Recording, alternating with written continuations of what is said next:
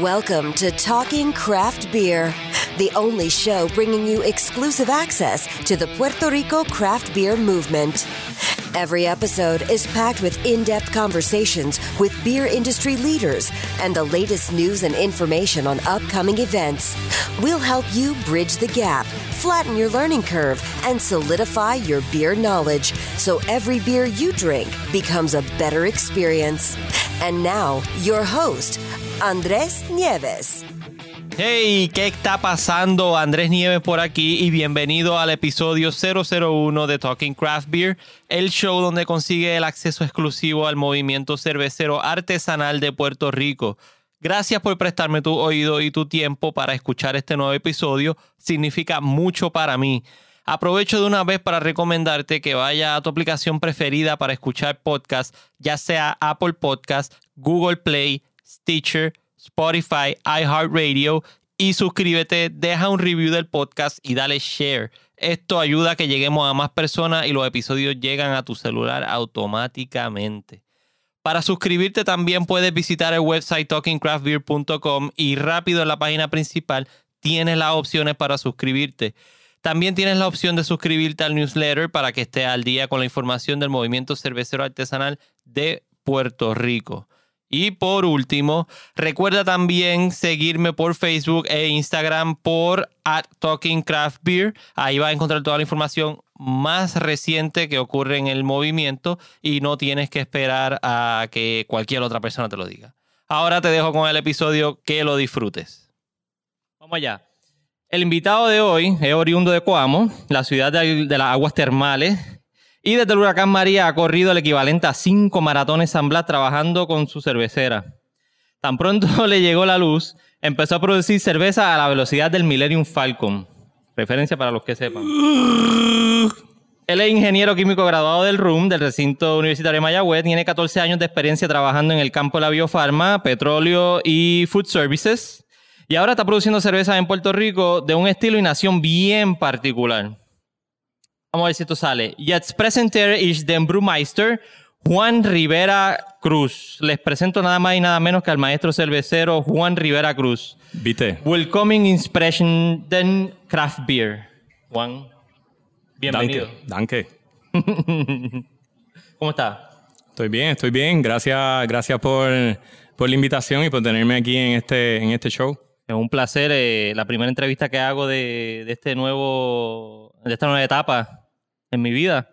So, felicidades, felicidades. Gracias. Nosotros en, el, en, la industria de cerveza artesanal en Puerto Rico eh, agradecemos tu, tu, iniciativa. Gracias, gracias. Mira, para comenzar, eh, y veníamos hablando de eso mismo de camino, eh, he visto que recientemente estás corriendo bicicleta por el viejo San Juan y terminas en la taberna Lúpulo. Me intriga si tú llegas a San Juan y de ahí corre hasta la taberna Lúpulo por todo San Juan o sale desde tu casa? Bueno, lo de. lo de. Yo necesito. Yo me estoy poniendo viejo, así que tengo que hacer ejercicio. Y antes corría, ahora bicicleta es tremenda forma de, de mantener el cuerpo en forma. Eh, el parar en Lúpulo es una excusa más para hacer el ejercicio. Eh, mis amigos Jake y Salika los administradores de Lúpulo, tremendos seres humanos, eh, tremendas personas que vinieron de Estados Unidos para montar, eh, mantener ese negocio vivo, son apasionados de la cerveza artesanal y, defienden aquello que es la cerveza artesanal local siempre que y, me permiten dar el producto de Surk, todo lo que producimos eh, allá en, la taberna. A mí me encanta poder hacer una, yo le llamo pruebas de, de, de, de validación de la calidad del producto de Surk. Y, y, es parte del trabajo, tengo que verificar que, que, el producto que hice sepa tan bueno en la cervecería eh, antes de envasar como después cuando está en, en los clientes. Uh -huh. Y pues es un sitio, eh, tengo varias amistades que tienen esos negocios. Eh, la razón de que está en el Viejo San Juan pues es un added bonus y pues me encanta ir y compartir con la gente que va allí. Y esa. Saludos y ese, a Salika y a Jake, by the way. Saludos, saludos a Salika y a Jake. Eh, el tramo que tú corres, ¿lo corres desde tu casa hasta Villa San Juan? Desde. Sí, yo vivo por Atorrey, eh, desde la Rubber y Barbosa, y voy en bicicleta para allá. Son como, como 4 o 5 millas. Buen ejercicio. Bueno. Yeah. O sea que se puede decir que cuando no estaba haciendo cerveza, estaba haciendo eso. Mayormente. Ah, después que yo salgo de, de un día de hacer cerveza aquí, yo necesito descansar. Eh, y descansar es también soltar los, me- los dolores que tengo en el músculo, en, en todo el cuerpo. Eh, la mejor forma es salir y hacer ejercicio. Eh, si descansar es quedarte en la casa tirado en, en el sofá, te vas a sentir peor al otro día. Viendo y cuando uno se está poniendo viejo, no puedes, no puedes quedarte quieto. no, no. Yo juego tenis y hace tiempito que no juego tenis. Por un- circunstancia ajena a mi voluntad. Pero sí. Hay sí. que, nosotros, nosotros vamos a estar en un tiempo limitado en este planeta, así que tenemos que disfrutarlo. Y, y, eh, hay, que, hay que castigar al cuerpo haciendo ejercicio para, para poder prolongar ese, ese tiempo que vamos a estar aquí. Y uno termina sintiéndose bien. Sí, sí. Es lo mejor. Claro eh, que sí. Siempre es beneficio, nunca es, es nada negativo. Amén. Bueno, Juan, ¿cuándo tú empezaste a hacer cerveza y cómo empezaste a hacer cerveza? Bien, gracias. Eh, buena pregunta. Yo, fue como para el 2008 eh, que, que, que fui un viaje a Alemania. Fue mi primer viaje a Alemania. Tengo, tengo un amigo allí eh, que es como un hermano de otra madre. Eh, y él me llevó, estábamos por la región de Múnich y me llevó una, a una barra y me dio a probar una cerveza que yo no sabía, de una clase cervecera que yo no sabía ni que existía. Yo no sabía ni, eh, eh, la, la cerveza al estilo era una Jefe Weizen me da un sabor a banana, y tenía un cuerpo, tenía un head, tenía, tenía un sabor que, que lo que se conoce históricamente en este lado del mundo, no, para el 2008 no, no era conocido en el Caribe. Eh, y, y para mí, eh, yo siempre tuve una pasión con esto de trabajar en manufactura, de sacar un producto y, y de crear eh, un amor a lograr hacer eso. Eh, y cuando probé, ese- cuando probé eso y era de la casa de Vines Stefaner, que es la cervecería más antigua operando aún. Creo que empezó a operar en el mil, en el mil treinta y pico o cincuenta y pico. En Alemania. En Alemania. O sea, estamos hablando eh, de que eh, superpotencias que ya no son superpotencias. Eh, eh, Puerto Rico no había sido descubierto hasta 400 años después. Eh, eh, es, ah, pa- es que para ponerlo en perspectiva. Estados Unidos no existía. Las Américas no se habían descubierto hasta casi cuatro siglos después. Eh, y esa gente ya llevaba medio siglo operando, haciendo Haciendo cerveza. cerveza. Dime que tú no vas a probar una cerveza de esa gente que ya no, ya perfeccionaron el estilo. Anyway, me encantó tanto eh, que regresé a Puerto Rico y ese mismo año me puse a leer y me puse a... No existía todavía lo que es ya, lo que tiene Billy Norris, Caribbean Brewing, Caribbean Brewing. que te ofrece todo, te ofrece todo el know-how de cómo tú puedes empezar a hacer cerveza, te ofrece las herramientas, te ofrece los ingredientes. Yo tuve que empezar a leer eh, y, y educarme y aprender por error. Eh, pero me compré mi Robert May Cooler, me, eh, me compré un librito de cómo hacer cerveza. Que en me- esa estoy yo también. en verdad me lo regaló una amistad en el momento porque yo quería hacer esto y no era bien tímido en arrancar. Me dio el libro, me puse a leer y hice mi primer batch. Y mi primer batch fue un, una Bison. eh, que la, la- la degustamos sin carbonatar. No podíamos esperar. Pero saben buenas sin campo. Saben buenas, saben buenas. No es lo mismo, no es lo mismo. Hay No que es lo mismo, pero saben buenas. Pero esa fue, ese fue mi primer batch. Y de ahí, pues, eh, seguí intentando. No todas fueron ganadoras. Eh, así uno así uno aprende. Es cuando- Trial and error. Tra- es and error. eh, cualquier issue que puede pasar en este proceso a un ser humano. Yo tengo un, un cuento de, de experiencia de cómo me pasó y pues, pues para el próximo paso eh, tratar de mejorarlo. Y a veces tomamos más de una vez. Y siempre va a ser así. Sí, eh, eh, así siempre es que uno tiene que, que dedicarse a todo. No, no nos va a salir todo bien del principio. Exacto. Si saliera todo del principio, pues no, no habría fun en meterse en estos proyectos. No pain, no game. Ya. Ahora, ah, ¿por qué hacer cerveza de estilo alemana? Bueno, es que ¿Tanto te impactó cuando fuiste allá, cuando estuviste allá en, en o sea, Alemania? aunque, aunque fue una casualidad que, que ahí fue que probé mi primera, la cerveza en Europa, eh, allá el concepto de craft beer no existe. Para ellos esas cervezas eh, son craft beer.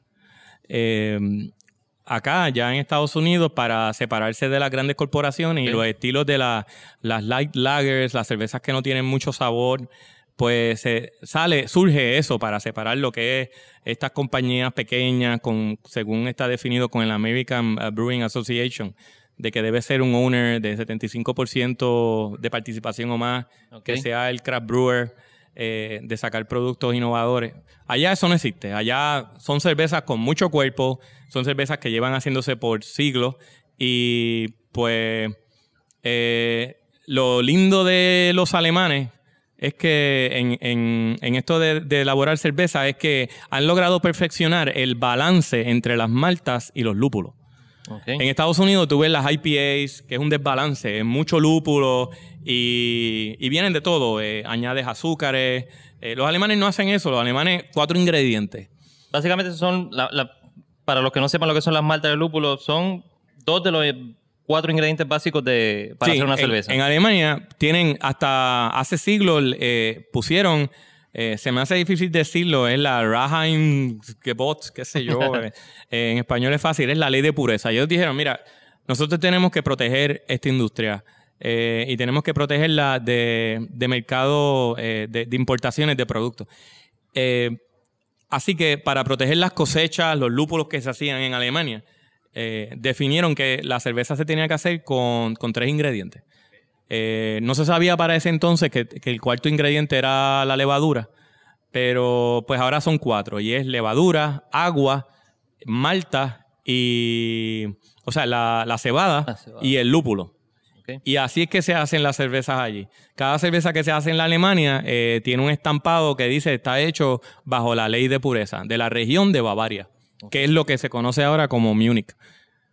Son unos maestros en el balance de maltas y, y lúpulo. Y no son cervezas fáciles de hacer. Eh, tienes que tener un control del proceso eh, eh, bien detallado. es un reto para arrancar, pero si triunfas en hacer ese estilo de cervezas, puedes hacer cualquier cerveza.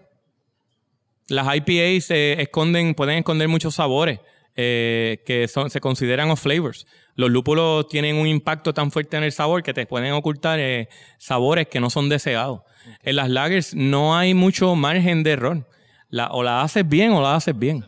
Y a mí me encanta eso. Eh, primero, el balance también es que son cervezas saludables.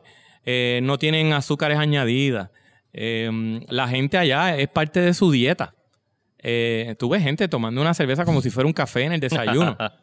Los ves, los ves en el aeropuerto, los ves en los cafetines. Es parte de una dieta balanceada.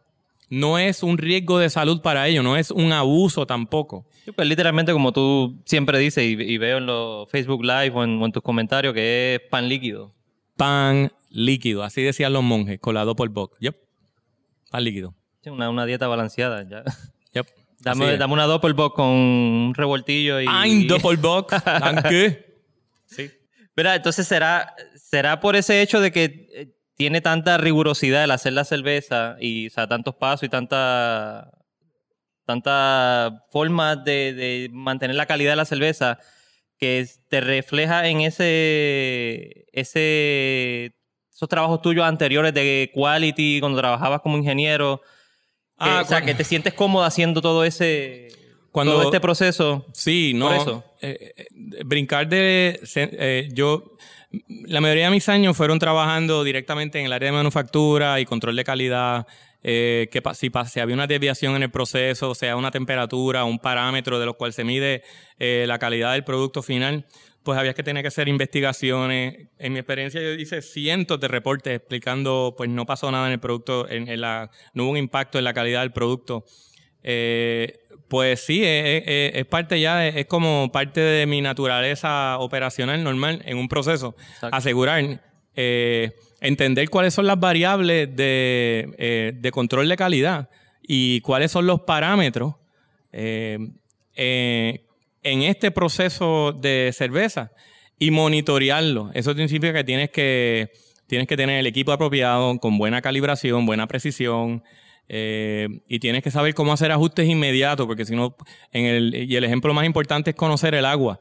Muchos de los cerveceros empiezan haciendo cerveza, los homebrewers, y, y hasta en los, en, los brewers comerciales, y, y a lo mejor no conocen bien cuáles son las propiedades del agua.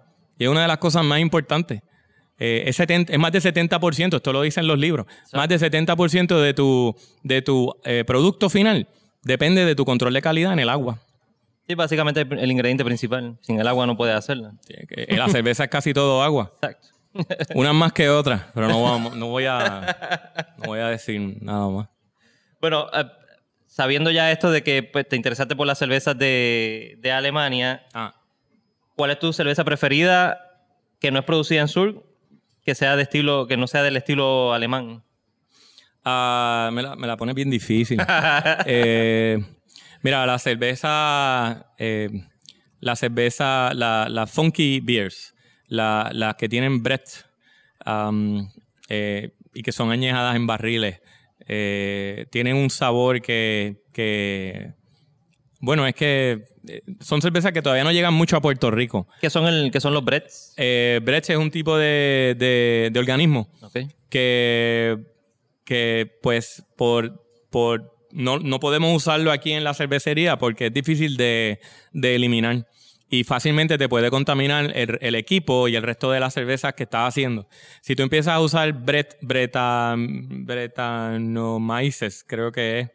Si lo Es empiezas un a tipo usar de bacteria. es un tipo de bacteria. Ok. Eh, hay que literatura que dice que es una levadura. Eh, es- esto todavía sigue.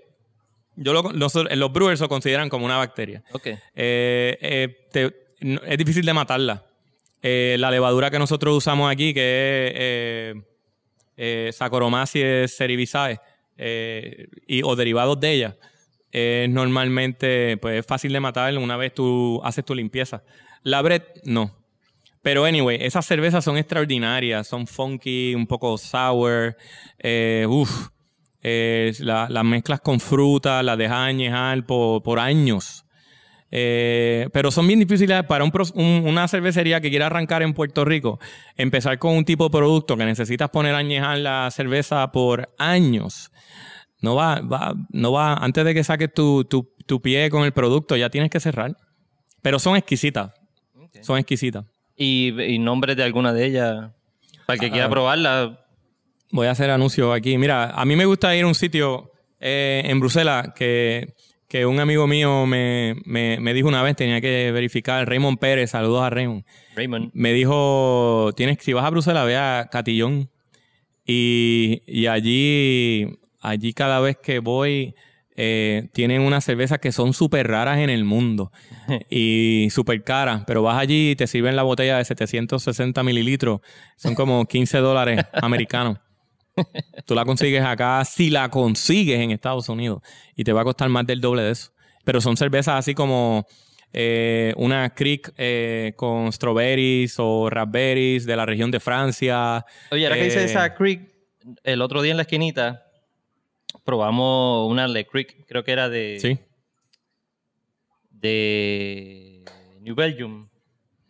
¿Qué, qué, qué Así que vinieron, que vinieron hace poco. ¿Qué significa el, el, saqué eso de Creek, Le Creek o Creek? Es un, es un estilo de cerveza. Un estilo de cerveza. Ok.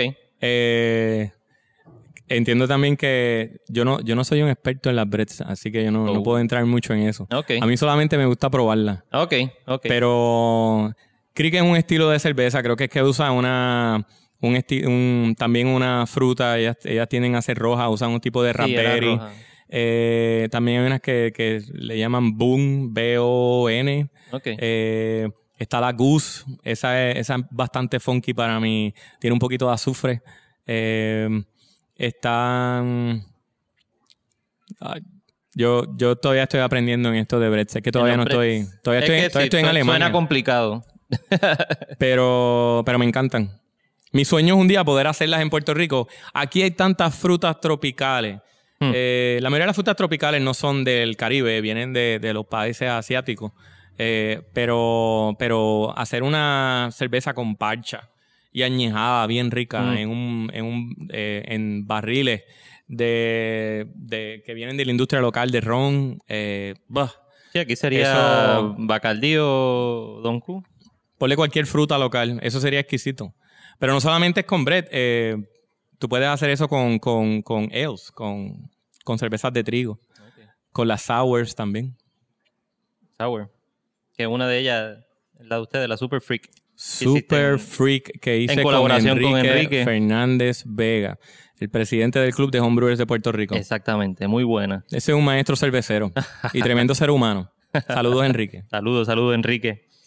Bueno, eh, hablando entonces de los homebrewers de Puerto Rico, eh, ¿tú perteneciste al club de homebrewers de Puerto Rico? Sí, yo pertenezco al Club de Homebrewers de Puerto Rico. Tengo que verificar si eh, cuándo me expira este año la membresía, pero... Oh, tengo, que chequearla. Pero sí, ah, algo que cualquier eh, persona que, que le gusta esto de cerveza artesanal y, y tiene una mera curiosidad, aunque sea tímido en cómo arrancar, debe ser parte de- del club. Que todos los meses se reúnen y comparten cervezas que hacen en las casas. Eh, uno aprende mucho. Yo aprendí un montón. Yo, mientras, cuando tomé la decisión de regresar a Puerto Rico y montar esta cervecería, eh, me uní a ellos y compartí con ellos, aprendí un montón y competí junto a ellos en, en eventos que hacen durante el año. Y por ahí creo que viene el, El Iron, Iron Brewer. Brewer. Viene ya. Y parece que el ingrediente, los ingredientes ganadores hasta ahora son Final. jengibre y limón. Limón. Suena bien, suena bien. Suena So, bien. ya, ya estaremos por allí, ya estaré por allí cubriendo a ver qué, suena bien. qué es lo que va a haber. Por mi experiencia, te puedo decir que yo, pues para comenzar con todo esto, este trabajo del podcast y, y poder llevar la información a todo el mundo y que todo el mundo se entere de qué es esto de las cervezas artesanales, no simplemente ir a bebérsela en cualquiera de las cervecerías que hay por ahí ahora mismo. Yo me hice socio del club y he aprendido bastante. Me falta un montón, pero he aprendido bastante. Y entiendo que es el primer paso que uno debe dar para poder integrarse con todo el mundo y saber y escuchar la jerga y, conocer cómo es que funciona todo esto. Me ha ayudado porque, mira, estoy aquí contigo ahora hablando en tu cervecería en Coamo de todo esto. He visto el proceso de una transferencia que acabas de hacer ahora. O sea, jamás en la vida yo pensé que iba a estar metido en una cervecería viendo esto. Eso nada fue más. casualidad, pero había que hacerlo ahora. Pero sucedió, pues, es, es la- de las mejores experiencias que he tenido hasta ahora. Ahora, ¿cuál es tu eh, opinión o tu sugerencia a todo el mundo de, pertenecer al, movimiento cervecero artesanal? O sea, a- ¿qué- ¿cuál ha sido tu experiencia, en- eh, además de, de poder estar con todas estas competencias y haber empezado? ¿Cuál es, tu, opinión sobre el, el movimiento artesanal en Puerto Rico? Pues, comparándolo con Estados Unidos, eh, bueno, el, el- el grupo que, que con- de cual consiste eh, la gente de- de- del, del movimiento de cerveza artesanal en Puerto Rico eh, se divide en dos. Se dividen en aquellos que empezaron directamente a, a hacer cerveza comercial y aquellos que, que- que empezaron con, con el club, siendo parte del club. Am, está, está madurando. Eh, como te dije, cuando en el 2008, cuando yo dije yo quiero hacer esto, no existía nada. Eh, creo, que- creo que ya había, había una compañía operando, pero no había una comunidad organizada y eso ya está establecido. Y esto es algo que en Estados Unidos había pasado ya hace décadas. Y nosotros pues en eso eh, tenemos mucho espacio de, y tenemos mucho espacio de crear productos eh, de, eh, con, con pasión, con amor, que, y hay mucho talento local puertorriqueño que puede aportar a que esto crezca. Eh, el talento está, el, el puertorriqueño es talentoso, no, no importa en lo que quiera, siempre y cuando tenga pasión en lo que quiera hacer, ame lo que hace, él brilla, no importa en qué parte del mundo. En Puerto Rico también lo que hay muchas áreas de oportunidad todavía es en el gobierno que entienda que nosotros somos una somos un mercado viable para el impulso económico de Puerto Rico. Estamos aquí porque queremos estar en Puerto Rico a hacer cerveza, no es porque no tenemos opción. Yo regresé a Puerto Rico por esto, pero yo podía montar una cervecería en Estados Unidos y ya la tuviese tres veces de este tamaño. Wow. Eh, a mí eh, esto es difícil. Lo hago porque lo amo. No es que amo el dinero. Eh, yo quisiera poder eh, hacer dinero en esto. Ahora mismo la compañía hace suficiente dinero para que siga operando, pero es a cuesta de sacrificio personal. Y pues en eso el gobierno tiene mucho que hacer. Existe un proyecto de ley que antes era el proyecto 776, eh, que en el cuatrenio de la administración pasada fue, fue, fue presentado por el honorable senador Nadal Power y Ramón Luis Nieves. Y desafortunadamente murió en la Cámara de Representantes. Lo importante de ese proyecto era que pues reduce la cantidad de árbitros que pagamos. En Estados Unidos, la tasa de arbitrio que pagamos por volumen, por galón, está cerca de 30, y- 30 y algo de centavos. Es promedio. Pero si tú vas a un estado como Colorado, eh, es menos de 10 centavos, es 6 centavos, algo así. Yo no me acuerdo cuál fue la última tabla eh, de, eh, la- la- el último año, pero hace unos años era 6 centavos. Y nosotros aquí es 4 dólares 50, y, eh, 4 dólares y pico Por galón. por galón. Wow. Para poder tener la exención, tenemos que pagar como unos 900 dólares al año o 700. Son un montón de chavos para que nos permitan pagar 2 dólares eh, 55 centavos. O sea, pero básicamente lo estás pagando antes. Y tienes que pagarlo antes siempre. de venderlo. Y en Estados Unidos también se paga. Allá es más un sistema de honor. Eh, tú tienes un diseño, eh, por lo tanto tienes una capacidad de producción definida. Ellos auditan tu- tus lotes, pero aquí es un poquito... Aquí hay bastante de oportunidades porque normalmente ponen candados, tienes que esperar por un representante de Hacienda para que esté presente y sea, sea sea testigo de la cantidad que fue envasada. Y eso aguanta el proceso. Mira, no, no existe otra industria. En Estados Unidos eso no pasa. Y en la industria, viniendo de la industria farmacéutica, eh, donde se generan billones de dólares en ventas, ¿verdad? Y en taxes. Eh, son millones. No existe un agente del gobierno sentado ahí al lado de un tanque esperando a que tú envases. No, hay que ser eficiente, hay que producir. Y sigue habiendo agentes reguladores, porque la FDA regula la Bueno, farmacéutica. Pero está en la documentación y las buenas prácticas de manufactura. exacto. Aquí no existe un estándar eh, y nosotros los cerveceros comerciales estamos tratando de organizar, formar una asociación eh, sin fines de lucro para poder ayudar al gobierno. eh, uno de los propósitos es poder ayudar a que se estandarice una forma que sea justa eh, para, para que nosotros podamos ser más productivos. Eh, Puerto Rico, aunque es 100 por 35, es un mercado grande. Aquí Ya, viene, y la mayoría, la consume mayoría del producto que viene es importado. Eh, mira, fuera de que mucha gente dice, ah, pero es que no es moral, eh, porque es un producto que tiene alcohol. Pues mira, yo lo entiendo y lo respeto. Pero, pero por ese mismo lado, si el producto viene de Estados Unidos o viene de otras partes del mundo, tú no puedes bloquear a que el local tenga el derecho de poder hacer un producto de igual o mejor calidad aquí y desarrollar una economía que está débil y está en caída eh, por, por opiniones eh, de moralidad mientras viene de afuera. Porque si entramos en esos debates, pues cualquier producto, Puerto Rico va a seguir dependiendo de que, de que todo lo que se consuma eh, tiene que venir de afuera. Y realmente No. puedes, puedes mantener un quality control porque los tienes aquí, produciendo aquí, y tú los puedes regular. Y es que la gente que le gusta cerveza artesanal, eh, cuando viajan por el mundo, lo que quieren probar es lo local. Tú no vas a viajar al otro lado del mundo para probar algo que viene de, de- de- de- de- de donde tú vienes. Eso es como no- ir al oeste a comerse un tú quieres, churrasco. tú quieres probarlo más fresco. Sí, tú vas, a- tú vas para la playa y quieres comer pescado. Ajá. Eh, anyway, pues el proyecto de ley ahora mismo es el 280. eh, pasó en el Senado el año pasado y antes de que se acabara el año fue aprobado a viva voz en la Cámara de Representantes. Eh, pero entiendo que está, está, siendo, está siendo revisado. Creo que Tomás Rivera Chats lo está mirando. Eh, y pues confiamos en que nos ayude, porque 2 dólares 55 centavos. Y hay que pedir una extensión para, para poder hacer eso. Exacto. Y estamos, y en Estados Unidos el promedio es 30 y algo centavos. El estado que más paga, creo que, es- creo que es Tennessee, paga un dólar 17 centavos. que sigue, y es el estado con menos impulso eco- eco- eh, económico de cerveza artesanal a nivel nacional. Si vas a Colorado, es uno de los estados que eh, creo que es estado eh, Wisconsin y Oregon. Eh, son, son tres estados. Eh, Colorado y Wisconsin son, son dos de ellos.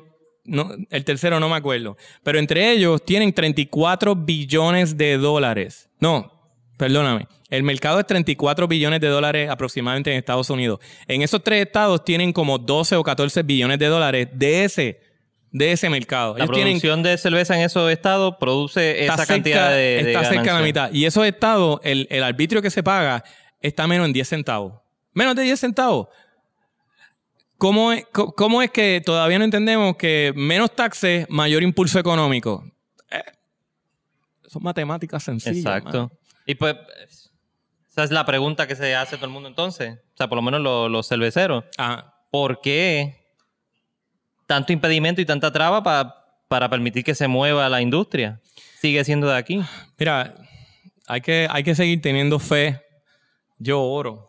Yo oro porque, porque, porque pues, esto tiene que cambiar. Tiene que cambiar. Ah, y hay que seguir haciéndolo con amor.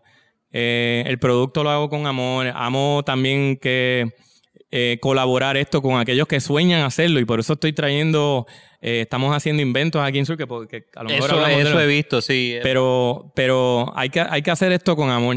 Y hay que, así vamos a lograr que esto mejore.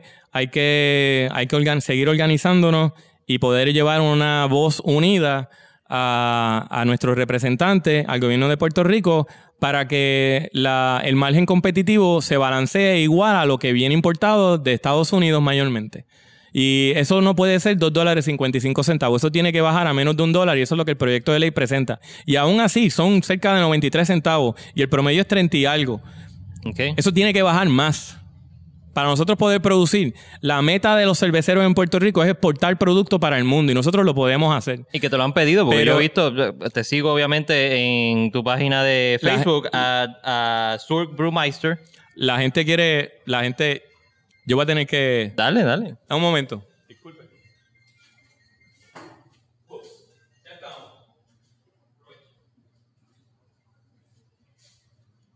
Se me olvidó apagar el celular. Oye. Ese es el primer blooper. No, está bien. Blooper. Hablando de gobierno, ¿cómo, ¿cuál ha sido la acogida del, del municipio de Coamo a la cervecería? Obviamente eres de aquí, eh, pero... El cuameño dice Cuamo. Cuamo. No, Cuamo. Coamo con CU. Con CEU. Eh, mira, em, lo ideal en Puerto Rico es como, como yo he visto en, en- en Estados Unidos y como vi cuando fui a Alemania y cuando sigo yendo a Alemania. Cada pueblo tiene su cervecera, por lo menos una. Y los locales la promueven. En, en Cuamo esto está empezando. Cuando arranqué, gracias a Dios, siempre he tenido el apoyo de los empresarios eh, Elvis Ramírez y, y Carmen. Eh, ellos son lo- los dueños de Antesala, eh, que queda localizado eh, al lado del centro de convenciones de Cuamo. Y allí es donde se empezó a vender el primer producto de Surk. Ellos siempre han estado desde el principio apoyando esto, este proyecto y, y siempre, siempre se los voy a agradecer. En Cuamo, eh, esto debe crecer todavía. Eh, eh, eh, la meta es que en, en el- el- la cerveza que viene de Surk, eh, la cerveza que viene de cualquier pueblo debe ser servida mayormente en ese, en ese pueblo. Exacto. Yo, yo veo que en Puerto Rico cada municipio debe tener una casa cervecera. La misma onda como si fuese... Tú ibas a Mayagüez a comprar brazos gitanos en Mayagüez. Algo así. Pan líquido en todos los municipios. Si en todos los municipios existe una panadería, debe haber una casa cervecera proveyendo pan líquido. Exacto. Eso es anuncio, parece un anuncio. Sí, lo vamos a grabar después. Pero mira, eh, a- así, yo, yo te estaba diciendo ahorita, eh, una vez me perdí en el tren ah, eh, por Alemania y tuve que coger varias paradas. Y cuando paraba veía que, que dentro de las estaciones de tren tenían cerveza eh, de estilos que solamente venden ahí, en, en- en esa estación, porque es en ese pueblo. Eh, y eso, eso debe ser aquí.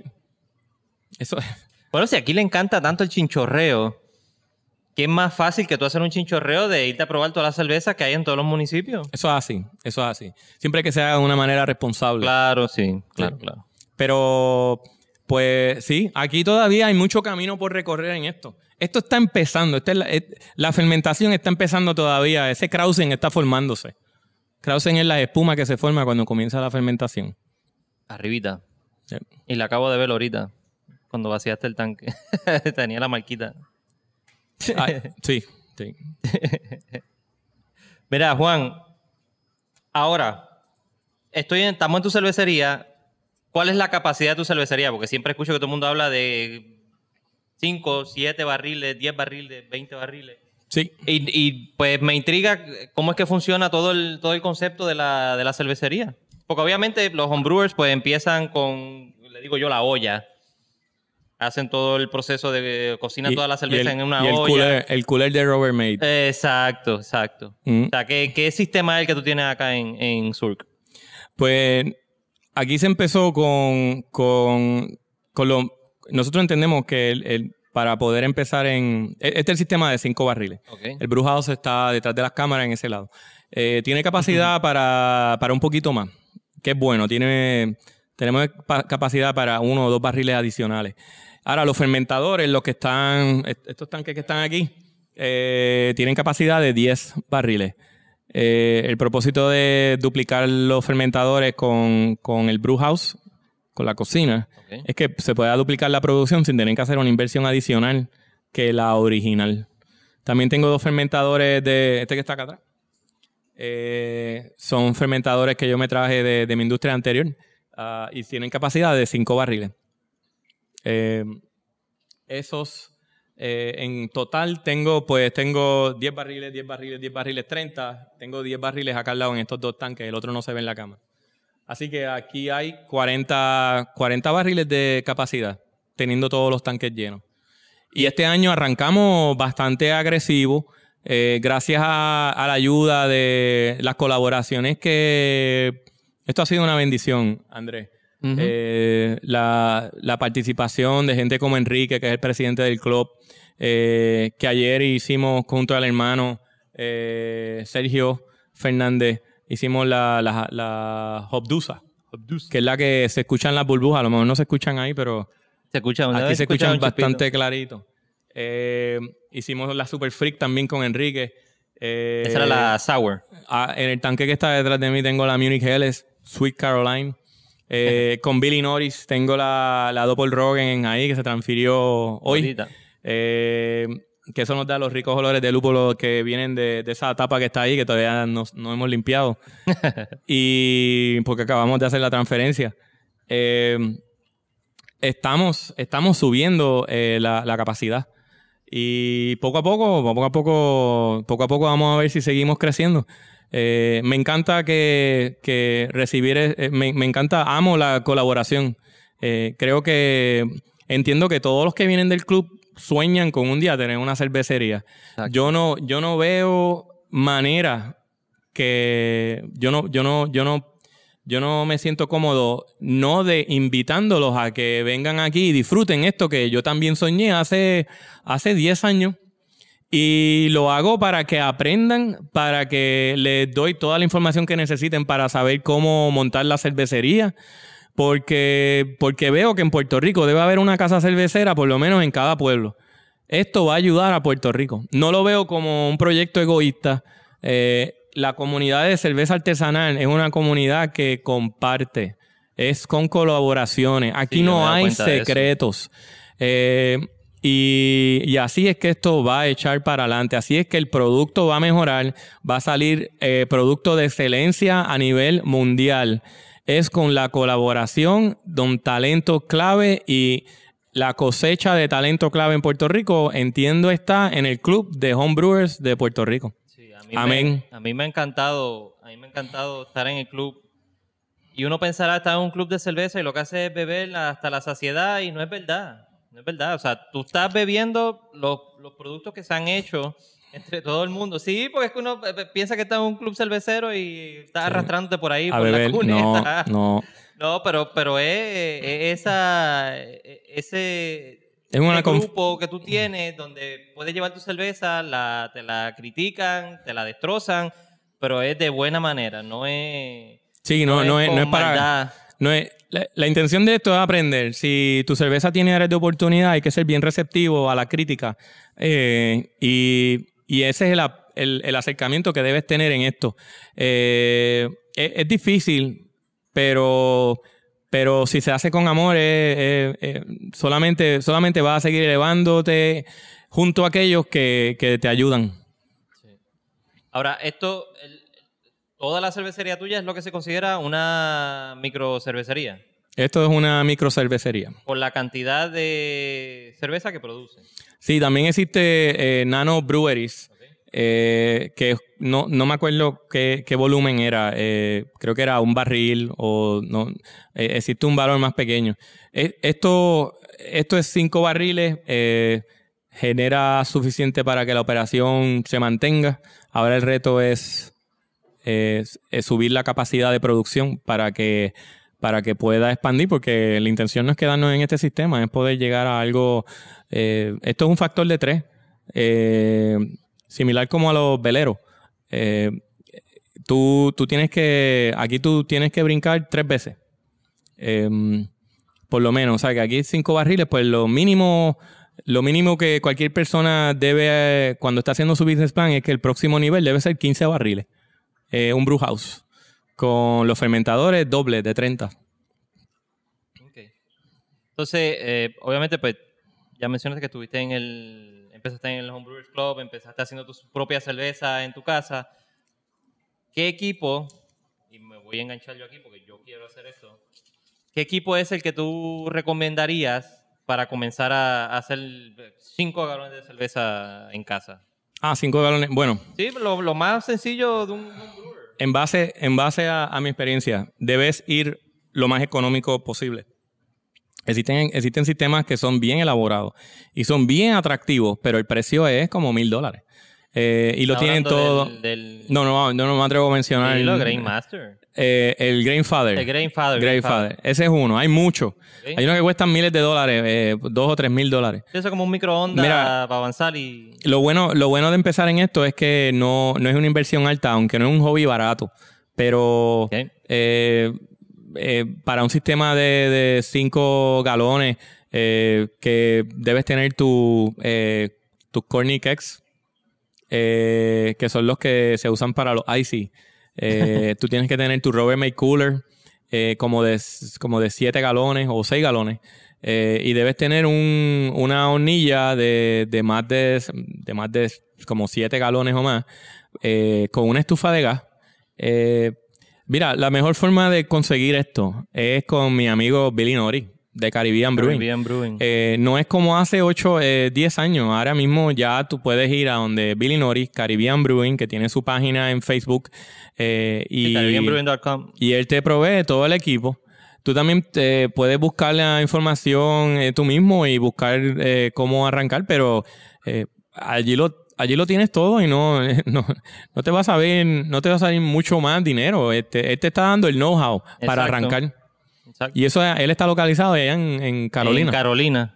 Carolina. No sé la dirección exactamente, pero es entrando por el Kentucky de Carolina. Tiene todos los granos, tiene la levadura. A mí se me hacía bien caro porque yo tenía que mandar a pedir eh, esos, esas 13 libras por correo, las pedía de Austin, Texas, eh, o las pedía de Florida, pero en Florida no había muchos sitios. Bueno, era bien difícil en aquel momento. Eh, pero no, ahora, ahora lo que tienes que hacer es hablar con Billy. Habla con Billy. Talk to Billy. Talk to Billy. Ya. Bueno, Juan, eh, quiero darte las gracias. Eh, ha sido un placer estar aquí. Me he gozado el día de hoy. Ha sido un trip. He visto cómo transferiste la cerveza nueva. ¿cuánta, ¿Cuál es el roster que tiene ahora mismo que va a estar... El roster. ¿Está o va a estar eh, disponible? Sí. Pues ahora mismo, ahora mismo está disponible la, Berliner. Todavía está disponible la Doppelbock, que esa fue la que arrancamos, de, el primer lote que se tiró después del huracán María. Después de eso tiramos la Berliner, que es la... Yo cuando yo tengo que aclarar esto, lo voy a decir en el video, porque yo dije que era la primera sour, pero justo después que dije eso, eh, mis amigos en Caguas, de la cervecería Fox, habían sacado una. Yo anuncié primero cuando la estaba tirando en el kettle. Eh, pero eh, como cinco días después eh, la estaban ya vendiendo. Así que no fue la primera, fue la segunda. La segunda Berliner. Super Freak. Super Freak. Super Freak. y en el roster que vino nuevo, pues que lo anuncié en la página de Facebook de Surk, eran cuatro. Era la colonia. Surkmeister. Uh, Surkmeister. Maestro Surk. La colonia, que es una colch, la primera colch de Puerto Rico que ayer se... Colonia, esa es la colonia. La colonia. Eh, le llamé colonia eh, porque pues viene de Colón, que en español es colonia, pues colonia. Eh, pues esa ah, ya está disponible en la taberna de lúpulo. Ahí la, la, próxima que viene en camino es la Doppelrogen, que se transfirió hoy y está carbonatando. Ahí en aquel tanque. Sé que está detrás. Atrás. En el Bright Beer Tank. Y ya tenemos la, tenemos la Munich Helles, la Sweet Caroline y la, la Hopdusa. Eh, aunque normalmente yo estoy haciendo cervezas estilo alemán, pues tiré unas IPA. Eso no son, eso no son alemanas. Ok. Ahora, la, la, que, la Doppelrogen es una cerveza eh, Doppel por el porciento de alcohol, que llega a 7%. Eh, Rogen es rye, que en español es centeno. Y eh, el rye es un, es un grano que, que normalmente se usaba en, en Alemania. Hacían su cerveza de, de centeno. En alemán, Rogen Beer. Eh, y es un estilo que por poco muere, como eso es algo que podemos hablar en otro podcast. En, eh, Seguro que podcast. sí, la próxima. Como la cerveza de trigo, por poco muere. Ese estilo no estuvo cerca de, de perderse. Eh, pues la Rogen también. Entonces lo que hicimos fue una fusión de, de usar el rye, eh, centeno, eh, y la americanizamos eh, haciendo una, una, una IPA. Y pues esa, pues, pues la vamos a probar ya la semana que viene, pero, pero, pero se ve bien. Y es la segunda vez que la hacemos. ¿Dónde la vas a tener? Eh, bueno, espero tenerla por lo menos en la taberna Lúpulo, Viejo San Juan. en San Juan, en Viejo San Juan, en la esquinita, en Bayamón, Bayamón. en Beer Boutique, 100 por 35 en 35. Coupé. Sí, Coupé. Eh, dije el tap en la calle Loíza, en Tap. Santurce. Y arrancamos con, arran- en antesala, en Cuamo. En Coamo. Coamo. El centro universo, Cuamo. y mi amigo Elliot de la, la vieja, vieja pizza. Vieja Pizza and Beer en Coupé. Um, y esperamos pronto seguir expandiendo. Antes de María estábamos vendiendo en, localidades desde Ponce hasta Bayamón. María nos dio un golpe bien duro. eh, arrancar otra vez los volúmenes de producción una cosa que toma tiempo. Nosotros agradecemos a todos aquellos eh, nuestros clientes que, que apoyaron nuestro arranque y pues nosotros estamos en ese proceso. Queremos llegar otra vez a esos sitios y queremos seguir llegando a todos los sitios que, que consuman cerveza artesanal. Y está disponible solamente ahora mismo a través de Kex. Las barras que tengan taps, eh, que vendan cerveza de draft de, lo- de los Kex, pues allí es que es donde vamos no a nada estar. envasado. O sea, no trabajas nada envasado todavía. No, no, no, no. Todavía no. ¿Envasado en botella o lata? Basado en botella, no. Ok. Pues, Juan, muchas gracias. A todo el mundo le exhorto a que nos visiten en la página de Facebook, en at Talking Craft Beer, eh, Instagram también, a Talking Craft Beer. Pueden ir también a eh, eh, talkingcraftbeer.com. Ahí se registran para mantener el eh, mantenerse al día con todo lo que está pasando con Talking Craft Beer. También pueden visitar la página de Facebook de Juan, que es at Surkmeister. Surkmeister. para que estén al día también. Él se pasa haciendo unos videos súper buenísimos. Yo me paso pendiente cuando él está haciendo los Facebook Live también para Ahora voy a- transferencia cocinando cerveza. Hoy voy a hacer el de la, el de la Doppelrogen. Yeah. Por ahí vienen los War Drums. los chants, los chants. Sí, no, mira, no dije esto ahorita, pero por ahí también eh, van, voy a seguir haciendo colaboraciones. Eh, eh, invito a los otros cerveceros comerciales que, los, que lo hagan también traigan esos talentos. Eh, y vienen, vienen unos cuantos. Ya, ya hay unos estilos que vamos a estar sacando que no hemos anunciado y con gente bien especial. Um, y pues los vamos a anunciar tan pronto ya estén en, en- en el calendario. estén cocinados ya, ya están Sí. ahí ready to go. Como en un mes, como en un mes los vamos a estar diciendo. Pues los se enterarán Estoy aquí. Ya, ya lo sabrán porque lo vamos a poner aquí mismo. No puedo, no puedo decirlo. pues gracias, gracias por Nada, invitarnos. Gracias un montón. Hablaremos en la próxima. Hay otros temas que quiero hablar contigo. Claro que sí, claro que lo- sí.